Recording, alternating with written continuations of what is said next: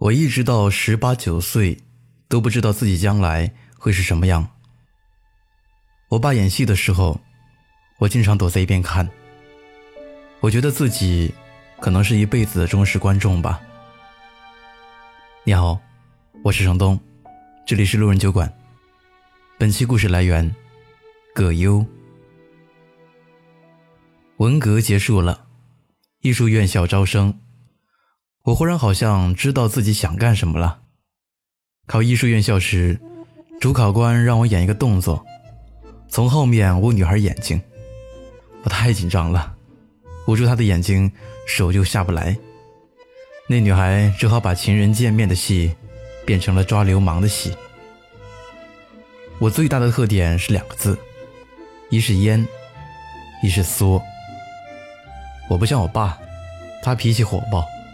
敢当着一千多人的面上台指挥，我打死也不敢。只要有什么活动让我出席，我就本能的往后缩。如果出席的人有十几个，我就本能的坐在最边上。我要是紧张了，就容易出汗，手心脑门出汗。出席活动快到大厅门口时，我最紧张，好像一开门就有机枪扫射似的。老那么惯着自己也不行，都老大不小了，有人叫老师了，还那么羞答答的，不行。我也假装放松过，就想象自己在拍戏，效果似乎也不错，可总感觉太假了。我告诉别人，其实我不紧张。有人说，谁都能看出来，你满脑门子都是汗。说话磕磕绊绊，不叫紧张，叫什么？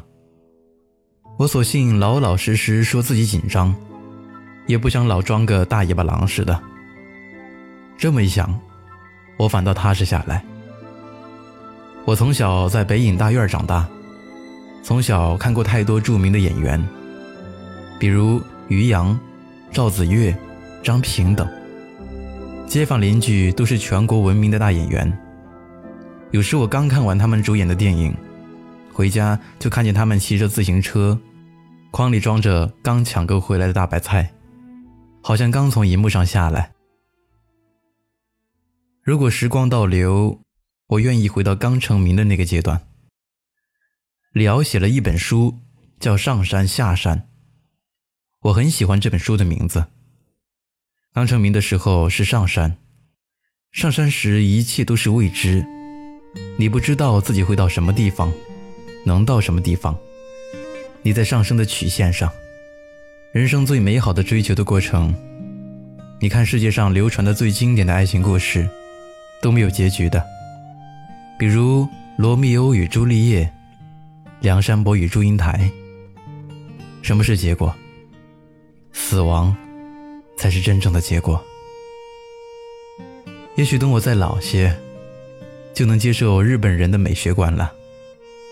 下山也是一种美，但我现在觉得美走到头的时候，是最好的。人的一生都是偶然，演《霸王别姬》我没得奖，演完《活着》，天时地利人和都该我得，就得了。如果当时有什么别的戏出彩，也就没我了。二十世纪九十年代，人们把那些高大全的人物当回事了，都想看到活生生的人。我有平民色彩，不虚伪。那时，中国人开始需要大批量的幽默。不想进电影院受教育、上课。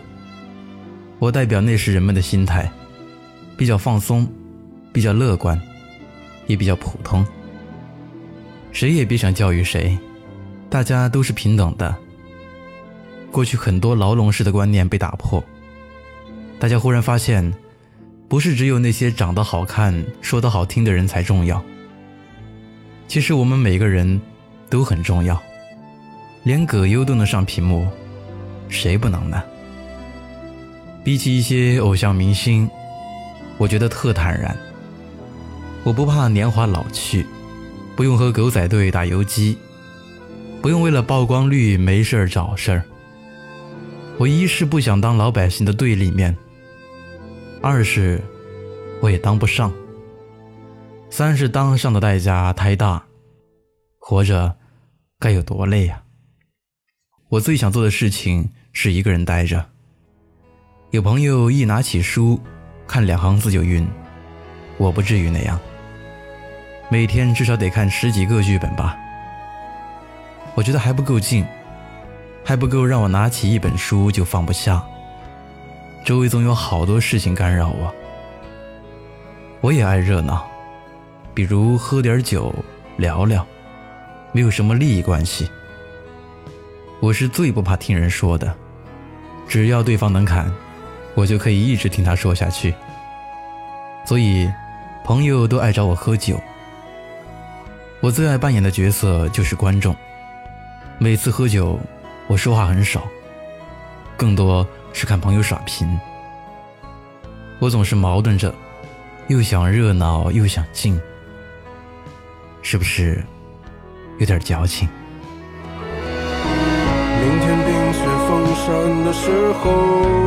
光着双脚站在你翻山越岭的尽头，正当年少，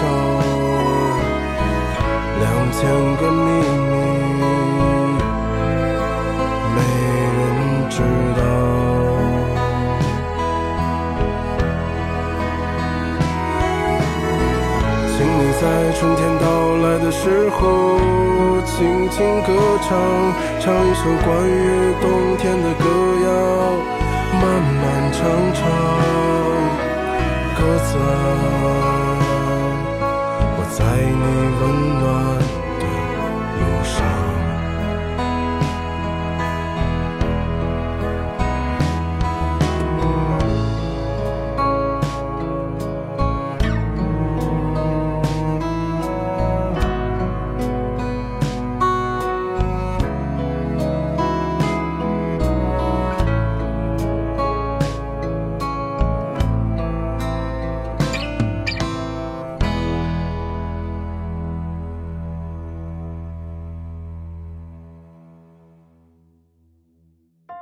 嗨，你好，我是程东。